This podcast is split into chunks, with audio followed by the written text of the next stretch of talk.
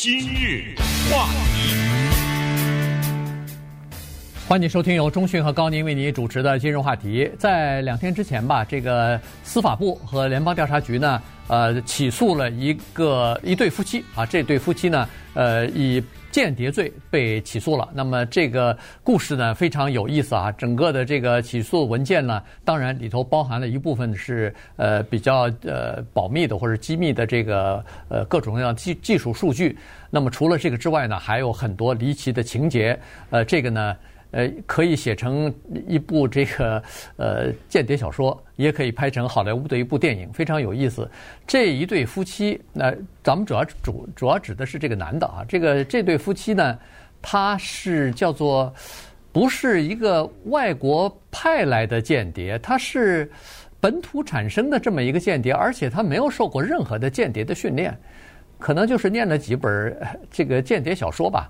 然后呢，他就通靠自己的这个想象也好，靠自己的各种各样的知识也好呢，就想要当间谍，把自己手中所掌握的一些美国军海军方面高度机密啊，就是有关于核子潜艇方面的这个呃技术呢，想要卖给一个外国国家，呃，故事就从这儿展开了。嗯，这个事情呢，将会成为美国历史上一个大案，因为我们也都知道啊，在美国的历史上呢，尤其是近代呢，有一些。特别大的案子，而且这些大的间谍案呢，导致美国的国家的情报呢蒙受重大的损失，甚至很多的人员呢都在其他的国家被枪毙了、被处决了等等。当然，美国的经济方面也有重大的损失。所以，这一对夫妻 Jonathan 和 Diana Toby 呢，他们的案子、他们的故事，首先是非常的有趣，但是同时呢，也有一个。重大的疑问就是他们为什么要这样做？啊，这个事情非常的不可思议。这一对夫妻，你听完他们的故事，你会想到这个几乎是一个完美的家庭啊。嗯。干什么做这么一件事儿呢？你这样一下，夫妻两个人被判终身监禁，除了间谍以外，这还有叛国罪呢。两个孩子怎么办呢？这一对白人夫妻是特别典型的。中上阶级的家庭，他们为什么要铤而走险？接下来就是他们对美国的国家重大机密的杀伤力，一旦让他们完成了间谍任务，那是非常大的。如果大家关心新闻，就知道美国最近和澳大利亚签的核潜艇的这个条约，以及在美国历史上只有在一九五八年的时候，把他的核潜艇的技术。给过英国，其他的任何国家没有办法得到一个核潜艇，几十亿美元造价，这样的一个重大的机密，可以不会不费吹灰之力，通过里面的一个工作人员用几个电脑的外接的硬盘转递给另外的一个国家。你像这样的一个人，严格的说都要枪毙的，对不对？你看过去卢森堡夫妻。对不对？就坐电椅了，把情报给了俄罗斯等等。所以呢，我们来看一看这对夫妻啊。这个故事呢，因为跨越的时间也很长，而且呢，它里面呢纠缠着他们各自成长的背景，所以我们就从他们两个人的家庭来看起，然后就看一看，我们来顺藤摸瓜来研究一下这一对夫妻他们的心理，他们这种费解的这个决定，以及呢，他们。成长的这个特殊的环境使他们成为什么样的人？尤其是他们两个人都是叫世代军人呐。对，从第一次世界大战开始，两边的家庭就是军人。我们看看是怎么一个背景，怎么成长的。对，刚才说过了，这个二三二三页的这个起诉文件当中呢，它有各种各样的内容，它有各种各样的情节和里边的这个想要泄露的一些机密的这个代号。但是问题，他没有解决一个问题，就是他没法说明，或者说没法解答这一对夫妻他为什么要这么做。啊，刚才说过了，这对夫妻照我们中国大陆的人说，这叫呃根正苗红啊。对，这个男的呃，这个 Jonathan Toby 哈，他是什么回事呢？他是。别说是，如果要是往回查三代的话，我们都知道，在美国，你进入到一个呃接触到高度机密，尤其是像核潜艇这样的绝密的呃这个技术方面呢，你是需要有背景调查的。这个背景调查可不是就要查你三代嘛？他别说是三代，查到四代五代也经得起查。原因就是他那个第四代那个老祖父在一次世界大战的时候就是美国军人，他的祖父也是啊，他的爸也是，所以到他他也参过军啊，这也当过也当过兵，在美国的海军里边做军官，做主要是做这个核工程师了。好了。那这四代的军人他干嘛呢？当然，现在他爹是不肯接受媒体的采访，但是他爹呢是美国空军的预备役的一个呃医疗队里边的一个中校啊，所以呢，他爹也他爹说实话也懵了这件事情。他爹说我也想不通，我这个儿子怎么会走上这样的一条路，想要出卖国家的机密？这事儿。这事儿如果国家不判他罪的话，我们要执行家法了，恨不得是哈，就是变成这样的一个情况了。他刚才说了，他的祖父是这个二次世界大战，哎，他的曾祖父是一战，对，二祖父是二战，二战对，二战的呃也是在海军上，曾祖父是一战的这个退伍军人，所以你可以想象得出来，这是一个四代军人的家庭出身，他没问题啊，他的祖父呢？呃，一就是二战的参参参军的这个祖父呢，他是没有在潜艇下面工作过，但是他是在海上的舰，就是水上的舰艇上，好几艘舰艇都参加过这个服务啊。然后呢，呃，同时呢，他好像是不是还因为把还啊，对他的祖父嘛，就把他的这个对海军或者是船只的热爱就遗传给了儿子，所以儿子。在很小的时候就立志要当兵。嗯，所以你看啊，这是 Jonathan，这是男的的家庭，一个军人世家。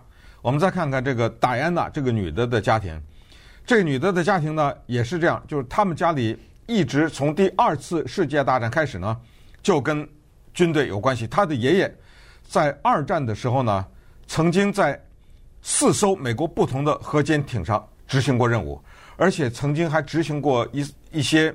非常危险的任务，有一次差点把命给送了。那一次是干什么？那一次是这么这样一个实验，就是看看一个核潜艇到底能够在水底下待多久不浮出水面。嗯，这个是一个大胆的决定，因为我们知道核潜艇呢，它是一种隐蔽的技术，它可以直接开到敌人的心脏的那个地方去。如果有办法躲过侦察的话。它从敌人最近的那个地方的水底下，往水面上发射一个鱼雷什么之类的，对对，这个杀伤力是非常大的。或者他从敌人的背后袭击你啊，对吧？对，你没想到，你根本不知道他在你的脚底下站着呢，你知道吗？所以非常的可怕。他的爷爷就是这样的，他的爸爸也是，就是戴安娜的爸爸也是这样的一个军人，也是跟核潜艇有关，也是跟潜水艇有关系的。当然后来生了女儿，那女儿就没有做了哈。可是女儿呢？叫做绝顶的聪明。后来我们研究了一些资料，发现这一男一女都是绝顶的聪明的人。他们都是从小学、中学、高中、大学、博士这么一路上来，都是非常聪明的人。好，我们还是为了讲清楚，我们还是看看他们两个的拆开来讲，再看这个男的哈。对 这个男的呀，他从上中学的时候呢，就跟水有着不解之缘。你看，他是学校的游泳队的。那你这个游泳得到相当的程度才能参加游泳队啊，对不对？是代表学校参加游泳队，他还是学校的水球队的。对，他在学校里面呢，各种各样的有优异成绩的这样的学科，甚至什么 AP 啊什么，他都参加。他还是童子军里面的 Eagle Scouts，这个叫做。鹰座，这到了英级，啊，鹰级，这一级都是最高级了。对对对对，这不得了啊！这童子军成千上万啊，那对，能有几个能拿到这个英级的这种奖杯呢？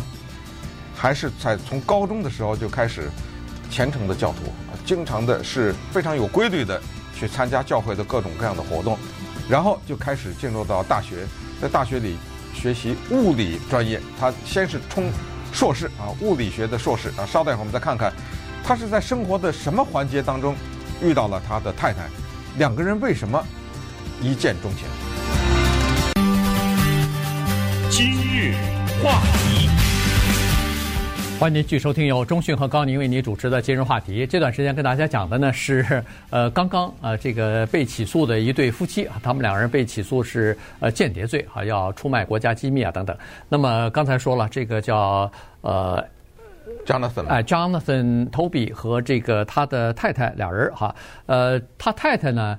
呃，小时候也是在南加州的哈。刚才还没说，这个 Jonathan 是在南加州的啊，在 Upland 这个地方，他是 Upland 的高中毕业的。嗯。呃，是这么个情况。那他太太戴安娜呢，是在圣地亚哥的啊。当然，他们在上初中学的时候、高中的时候并不认识啊。这个这个呃，戴安娜呃，戴安娜呢，她是在呃圣地亚哥的一个算是呃中上阶级的这么一个富裕的家庭出身的哈。但是呢。你看，从小他这个性格，我不是我是不知道，他这是他家庭做出的决定呢，还是这个女孩子做的决定？她本来是可以在这个圣地亚哥郊区，因为她家里算是比较有钱嘛，所以在郊区可以有非常好的学校上。但是她还专门要乘坐很长时间的公车去那个圣地亚哥的市中心去上一个各个族裔混杂的这么一个叫 Magnet。school 啊，就是这叫什么磁铁学校啊？对，一般来说是给收入比较低啊，或者是少数族裔啊，或者是学习成绩比较不好的那种学生。你像他去这种学校里面，他的那白人的数量屈指可数。对对，但是他可以不去，没错，他家旁边就有，他非要去这个，他原因就是就是追求种族正义。你你想，这孩子多有个性，你想，从小就是这样子啊，后来。人们回忆说，他上了这个呃呃读研究生的时候，就读博士生的时候，他当时读的好像是考古学、人类学啊。人类学。哎，他读人类学的时候呢，呃，他的班里头的其他的几位呃这个博士生就回忆了，说他那个时候是以激进的反对在他们这个人类学领域里头的任何假设，有关于种族的、有关于这个呃性别的这种不平等的假设。他都是加以反对的，所以你可以看得出来，这是一个在这个政治倾向方面是非常自由化的、自由的这样的一个这这样的一个女孩子吧。那她和这个 Jonathan 两个人呢，都去了同一所大学，这也算是美国的一所名校，嗯，Emory 啊，这所大学。在亚特兰大，哎，亚特兰大的这所大学。那么他。比这个 Jonathan 比他的后来的老公啊大三岁，所以呢，他们两人认识的时候呢，实际上是呃 Jonathan 是读这个研究生啊，呃读呃这个物理学的研究生，他是读刚才说的人类学的博士生，这俩人在学校里边认识了。嗯，认识了以后呢，真的可以说是一拍即合啊，两个人非常欣赏各自的对自己的领域的追求，以及他们可以说是聪明才智吧。这个女的，她的博士顺利的拿下，她的博士论文呢，就是挑战性别和族裔的这个博士论文呢，也受到好评。同时，她一个论文，另外的一篇论文也获奖了，而且那个论文呢，在他们的这个学科里还是影响很大的。就是什么呢？我们知道有一些人呢，他有一种叫做强迫症，是吧？嗯，对。他的那个论文呢，就试图把强迫症这种情况从美国。比如说精神病学或者心理学的这种手册当中，作为一种病啊，要把它去掉。就是说，我们的社会呢，应当对有强迫症的人有一些包容，因为我们的社会对很多人的心理上的看似有那么一小点的不正常都有包容。为什么对强迫症不包容，要把它算作一种病呢？所以就是说，要对这个采取另外的方法对待。结果这篇论文呢，获奖了。所以他在自己的领域里面是一个挺有成效的人。他的这个男朋友后来两个人很快就结婚了啊，认识了以后，在物理学界呢也是很聪明，他的教授啊什么的都很喜欢他。然后再看这个戴安娜这个女性呢，她除了研究方面很有成效之外啊，这个人你看真的是一个非常嗯追求个人在各方面都比较完美的这么一个人，她还是一个。黑带啊，对，这是空手道吧？对，跆拳道吧？跆拳道对，跆拳道的黑带，他还织了一手好毛衣啊！大家如果上 YouTube 上，实际上做这个节目之前，我还到 YouTube 看他教人家织毛衣的那些视频，非常受欢迎，而且他教的呀特别的耐心。你要看他教你织毛衣的那些视频的话，你都想织。他教的特别的清楚，这个手指小拇指勾住哪一条线，这个针从哪一条下去，把哪一个挑起来方，这方面也都是呃特别的棒啊。两个人二零零三年结婚，然后呢，在这个二零零五年的时候啊，就买了一个房子，是不是二零零五年买的呀？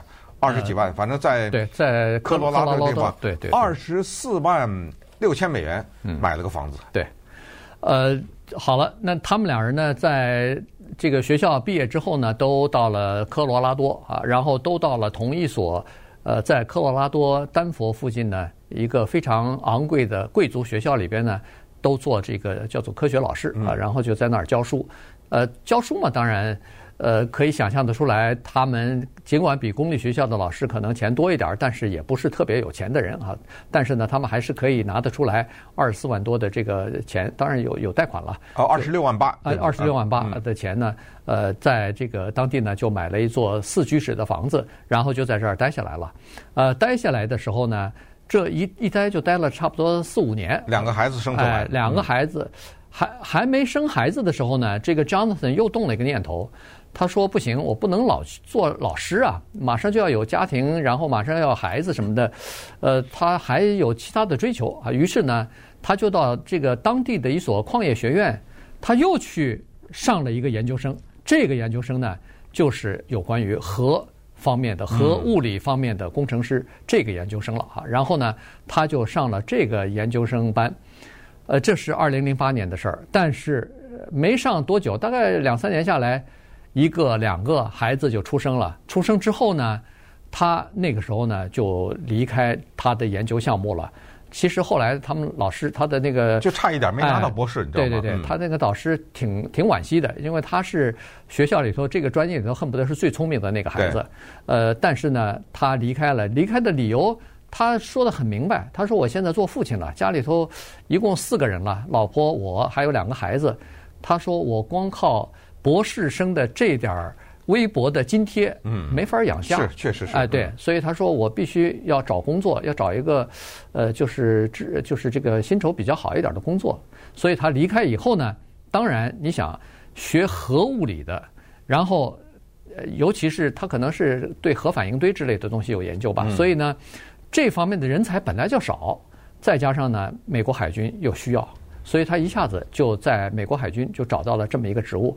那一找到这个职务，马上就要搬到 Annapolis 嘛，就搬到这个马里兰州嘛啊。所以呢，全家就那个时候就搬去了。那个时候他们好像是二零这一说都是二零一二年啊，一二零一三年的事儿了。他那个房子二十六万八买的那房子，当时是说不行了，我们也留不下来了，呃，赶快卖吧。结果那个时候可能房地产市场当地的。并不是很好，所以他是以二十万出头一点卖掉的，所以这一卖房子一一手一买一卖，亏了六万八千块钱。嗯，但是呢，生活就此发生了本质的变化，因为他进入到海军以后呢，他的薪水也高了，他的薪水已经到了后来已经十五万三千七百三十七，哈，已经到了十五万。嗯、太太呢，也在马里兰旁边一个昂贵的私立学校里面当老师。而且教的就是人文专业，教的这方面，你想想，一个博士到一个私立学校当个老师，这个还是富富有余的啊。博士在大学都可以当老师，更不要说在中学啊、高中这种地方。在他所教书的那个高中，要想进去，一年三百来块钱，三百一。嗯，你想想多贵？这很贵的这个学校，恨不得是和大学学费差不多。差不多了，对，要比公立学校贵啊，甚至比某一些公立的大学，对不对？他在这里面教书，所以两人的钱加起来应该也不少了吧？买了个四十几万的房子，对不对？就在那儿住下来了。两个孩子也很棒，因为这两个孩子呢，可以上到刚才说一年三万多的那个私立学校去。原因是这的，这个私立学校有个规定，凡是本校老师的孩子免费，对，呃，全都可以免费上。你有几个老师啊？对不对？对，我才不怕呢。这个，所以这也是他当老师的福利，多好啊！四十几万的房子住着，这么好的工作，这么美满的家庭，而且这个女的戴安娜在这个高中里那真是优秀老师啊，对，所有人欢迎啊，老师啊，学生都喜欢她呀。但是性格那叫开朗啊，那叫微，每天面带微笑啊，讲的东西那叫生动啊。这男的直接接触到美国的最高的核潜艇的机密，这个机密到机密到什么程度？就是有有一种核燃燃料啊，用在核潜艇上，可以让这个核潜艇三十三年，咱们开玩笑说不加油，嗯对不对？对对就是不是油了，就是三十三年不用去核燃料，这是多么精高高精尖的技术啊！它是能够接触到最深一层的机密了。对，这是发生了什么事情啊？两个人铤而走险，接下来，那稍等会儿我们就看看，在去年的六月二十六号这一天，对，发生了什么事情？对。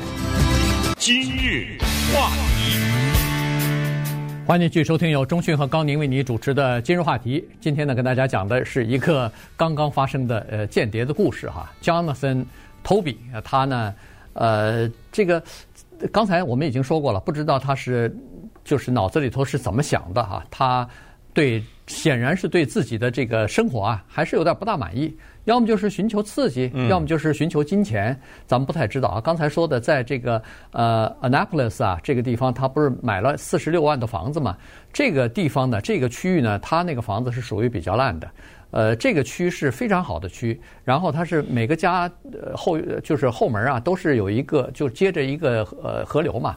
所以呢，他每个家都后面不是有自己的码头，是有自己的一个船位，呃，很多人都有船啊，就就停在这儿。那么你到南加州的什么呃 Huntington Beach 啊，什么 Newport Beach 也都是这种，有有一些是这样的房子哈，还挺贵的。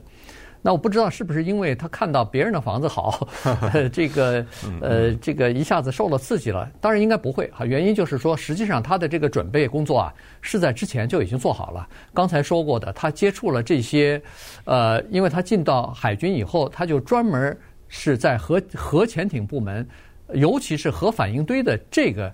技术部门呢在工作啊，所以呢，他了解非常多的情况。他那个时候就已经开始准备了。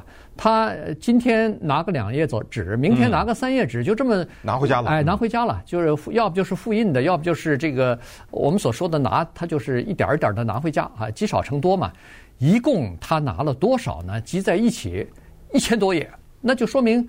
可能两三年的没有一万一千页哦，一万一千页，一万一千页，我，我还看少了，对，少了个零。对，所以呢，他这种就是已经花了好几年的时间在进行这方面的准备，而且他进到这个部门的时候，显然是经过背景调查，同时也经过保密方面的训练的，就是说你，哎，所以呢，他你想是内部的人员，他知道。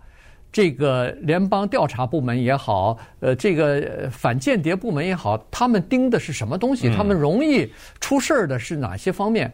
他后来自己还吹嘘呢，他说这种地方我绝对不会犯错误，绝对不会做任何一丝一毫引起别人怀疑的事情来。嗯，所以别人他不知道，于是他准备还做了另外的一些准备，比如说他拿现金买了一些使用一次性。就扔的，或者说是两次性就扔的那个手机，那个不需要任何的身份证的。主要的问问题就无法追踪。哎，就是不能追踪你的地点，嗯、不能追踪是谁使用的，因为现金付的嘛，他没有任何的呃可查的地方。然后他注册了一个私，就是说匿名的叫做呃电子邮件的账户，同时他在电子邮件账户里边所使用的东西全部是加密的信息。嗯、做好这些准备之后呢，在去年的四月一号，真的是他，我不知道是怎么想的。这一步走出去以后，可就这人生就出现了巨大的转变了，回不来了。对，他给某一个外国政府的大使馆寄了一个邮包，这个邮包寄出去之后，他在邮包里边，他有两个东西。第一是有一些，呃，他想要出售的一些核心机密的。零星的一些呃文件，吊吊胃口嘛？哎，吊吊胃口。哎，我这儿有这个东西哈，我先给你看一看。我真的有吗？哎，真有啊，这个东西只不过是一点儿，呃，对你来说光拿这一点没用。嗯。第二说，请你跟我联系，但是要用加密的这个信号跟我联系。就这两项东西寄到了外国的这个大使馆。当然，现在这个国家到底是哪一个国家，现在还在保密呢，因为。据现在所知，他是美国的盟友。是我们，我跟高宁还猜呢，我们猜的可能是以色列啊、法国呀、啊、什么之类的。对，法国的可能性还挺大的，因为我们知道法国跟澳大利亚签的制造核潜呃艇的这种协议，还不是核潜艇了，制造潜艇的这种协议，那他都知道啊，对不对？那么如果这个时候我把一个机密给了法国，那这简直是这个这烧香都烧不来的。这个这怎么会有这么天下掉下来这么大的好事儿啊？尤其是呃一些身处在比较嗯敌人比较多的包围的情况下的什么以色列啊什么这种地方啊，他在四月一号把这一个贴了四张美国邮票的棕色的信封寄出去以后呢，他的生活就改变了。我们今天之所以知道他贴了四张邮票，我们今天之所以他用那个信封是棕色的，很简单，是那个美国的盟友的这个国家拿到了这个以后，因为他在上面还化名叫爱丽丝，对，对不对？他们呢，当然情报机构也是很聪明，他们就在做了种种的判断，也跟他做了一些初步的联系，用他的那个加密的电子邮件。但是他们不知道这个人是谁啊，这肯定不知道，美国也不知道啊。经过了九个月的挣扎，美国的这个盟友就找到了联邦调查局，说：“你们查查吧，嗯，看，这就是我们二零二零年四月一号收到的那个信 啊，你们国家的核潜艇内部有内鬼，这个人是谁我们不知道。顺便也说一下，当你能接触到这一层的机密，就是那个核潜艇。”三十亿美元一个，造一个，三十亿美元造一个，你能接触到这么深层的秘密？请大家想一想，所有的跟这个核潜艇有关系的这些工作人员，你那些电子邮件，你你那些朋友，你那些电话，完全不被监控，我表示怀疑，你知道吗？所以这个 Jonathan 他也很狡猾，当联邦调查局拿到这个资料的时候，等了六天，马上就出来了。嗯。咱们开玩笑了啊，咱们就说是以色列吧啊，就以这个名字呢，找到这个化名 Alice 的人说，好吧，谈吧，对不对？嗯、对我们觉得有兴趣对这个资料，但是我们希望面对面的来跟你来谈。Jonathan 不吃这一套啊，对，他不肯露面啊，没错，马上就拒绝了。他说不行，我觉得，呃，跟你谈，尤其是在你所找的一个约会的地点，我们见面的话。我感到不放心，原因就是说，第一，我们以前还没有过接触，双方都没有呃建立起信任这个程度来。第二呢，就是万一有别人在旁边嗯监视什么的，那我就完蛋了。他说我是为了你们的利益，冒着生命危险，呃，请你理谅解一下啊，我这个现在不能出去。呃，Jonathan 呢，他是做潜艇的，所以他。深知一个东西，就是当你潜 潜在水下的时候，一动不动的时候是最安全的，别人不知道你到底在哪儿。你只要一冒头，潜水潜潜艇也是这样，你只要一冒头，你就变成了攻击的目标。嗯，对，这个就是非常明显的目标了。所以他就保持深潜不动，但是呢，从他的这个和那个。假设是以色列是吧？和那个外国的这个 呃政府在呃电子邮件呃来回接触的时候，来回一来我往的在在回复的时候呢，其实也透露出他的这种心情来，就是说他第一对自己的安全表示担忧，第二呢他又不想完全刺激了对方，万一对方认为说你是跟我闹着玩呢，我不理你了，对你你大概没什么实质的东西，弄成这个故弄玄虚的样子，我没兴趣了。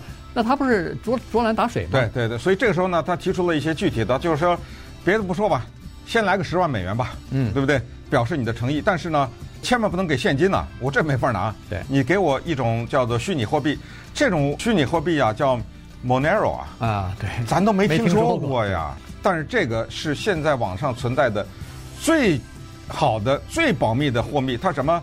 它比比特币什么安全多了，它安全这样，它的转手是。不知道谁给的，嗯，不知道谁拿的，金额数量都不知道，对，全都保密，他就能够做到这样。这个时候呢，人家对方啊给了他，先给了他一万，嗯，哎，他拿到钱了，他踏实了，他就说了，呃，未来要见面呢，我得确保你不是美国联邦调查局的人，我得确保你真是那个国家的人，这样我，你不是在华盛顿吗？你的领馆，你不是有领馆吗？在领馆上啊。五月三十一号就是今年的国殤日，你给我挂一个特殊的旗子，咱们商量好的这个旗子是什么呀？嗯，绝对平时你不挂的这个旗子，你挂了这个旗子以后，我到时候开车过去看一眼。你挂上了，我就相信了。结果呢，这个国家真的跟美国配合呀，真的挂了。嗯、这一挂，Jonathan 也挂了。今日话题，欢迎继续收听由钟迅和高宁为您主持的今日话题。Jonathan Toby 啊，他这个间谍呢，呃，当刚才说了，他一万块钱的虚拟货币拿到以后呢，稍微放心了一点儿。然后呢，在国商日的时候。对方的大使馆真的挂起旗子来了，他们约定好的旗子。嗯，那这时候呢，他就更放心一点儿。然后这个时候呢，他对方就提出来了，说：“呃，我们要不要还见面？”他说：“不行，还是不能见面。”他说：“这样子吧，我们我规定好一个地方，我呢把我要给你的一些东西呢样本啊，先给你放一两个，你先看看。”这值不值你花钱来购买这些东西？因为人家已经给他一万了，对，给了一万，你得给东西啊。对对对，他他的十万还没到嘛，然后他最终还有个目，最后的那个一笔钱他还没提出来呢。这时候，所以呢，他就说好，第一次他是把一个十六个 GB 的一个呃，就是记忆卡吧，包在一个花生酱的三明治的塑料袋里头，然后呢。开车六月二十八号，这个是刚才钟勋记好的日子。呃，六月二十六啊，啊，二六月二十六号。然后这时候呢，很奇怪，他居然开车的时候把他太太也带上来，两个人一起。大概是他有点紧张，第一次交接这个东西哈，放在某一个秘密的地点。然后呢，他放那的时候呢，你看哈，他的每一个动作，人家联邦调查局全部拍摄下来，拍摄下来，全部跟踪。所以他太太站在他三尺之外，四头四处张望，帮他望风的这些东西全部拍下来了。他呢是在某一个，咱们就不管是公园的椅子下面还是树下面，反正就是在那儿悄悄地挖个坑，把这个东西埋进去呢。他太太在旁边，你说他也是哈，这个不机密，他把他太太拉到这个阴谋里头。那现在起诉的时候。是夫妻俩人啊！对呀，这样的话，两个孩子就完了，妈也没了嘛，对不对？因为这肯定是终身监禁，所以呢，那个时候六月二十六号他去的是西弗吉尼亚，为什么放在一个三明治呢？你看这个人真的把所有的都想到了，他他那个三明治啊，花生酱三明治啊，还吃了半个，对，还剩就故意造成一个我吃了一半还剩半个的这个情况呢，然后把那个记忆卡放在一个小的塑料的包装里面。夹在那个剩的一半的三明治中间，他就说：万一在路上遭到拦截，被联邦调查局的人搜，你搜我的车，搜我的身，你总不会搜我这吃了一半的三明治吧？或者他想得多周到啊！对，或者他可以一看的情况紧急，他可以一咬啊，就干脆吃了，下去了啊，干脆就一你更吃了。对，这所以你看，连这个都想到了，但是他有一个没想到，就是那个所谓的接受他情报的那个国家。是联邦调查局，这个他没想到，所以长话短说呢，这就了进行了第一次，第二次又去了，这次啊，他用了一个口香糖的包装纸，嗯，好像就是因为那个我们知道那个外接的记忆卡像口香糖是吧，长条的，他往里一放，放一个口香糖里，嗯，七月份的时候这是去的，去滨州又扔了一次，八月份的时候这次他没带他太太，前两次都带太太了，嗯，这次还是去 Virginia。这次呢，呃，七月份的时候是用的创可贴，呃，八月份的时候口香糖，口香糖，呃，对，用创可贴也是放在那里面。他他这想的是太周到了，小小的一个记忆卡，联邦调查局的人全程拍摄、全程跟踪，他全然不知，都给放了。到这个时候呢，他终于全都放心了。对，他终于说：“来吧，咱见面吧。”但是这是我的最后的条件。对。好，他说我现在一共差不多有一万一千页的东西可以交给你们，所有的资料全部在这里头。我要五百万美元的加密货币，呃，付这个价价码，我一手交钱一手交货，咱就两清了啊。这个，然后咱们沉寂一段时间，等一切安定安定了以后，安全了以后，没准哪天咱还可以约着喝个小酒什么的，吃个饭呢哈。所以他想的很周到，他想的 很很乐观。人家联邦调查就问他了。当当然他不知道，他以为是外国政府，说是你是一个人作案吗？有没有同伙啊？嗯，他说没有，只有一个人知道这件事情，但这个人我是绝对放心的。嗯，那显然就是他太太哈，这这是呃证实了。然后他说，尽管我这次呃提出最后条件，我也比较放心，咱们的呃这个呃双方双方之间的信任度已经够了，但是还是非常的危险。他说我已经准备好退路了，我把我们。四一家四口的护照全部准备好了，还准备了一些现金。万一不灵，万一出现任何问题的话，我们拔腿就可以走了。嗯，那么于是到了十月九号，这就是最后一次来递交他的情报，就是刚才说那个一万一吧，大概啊、呃、要那个五百万的虚拟货币啊，就最后一次的十月九号呢，在又是在西弗吉尼亚这个地方，他夫妻二人从车上走下。这次倒没写他放到哪儿了，他这个是可能是一个小皮袋子啊之类的。我觉得可能还没来得及放，人家联邦调查局已经包围了。这时候呢，他从车上从容走下，那，这个里面还有美国战斧式导弹的这个各种机密啊什么之类的。一些穿着制服的联邦调查局的人员呢，缓慢地向他们走来，手里拿了两副手铐。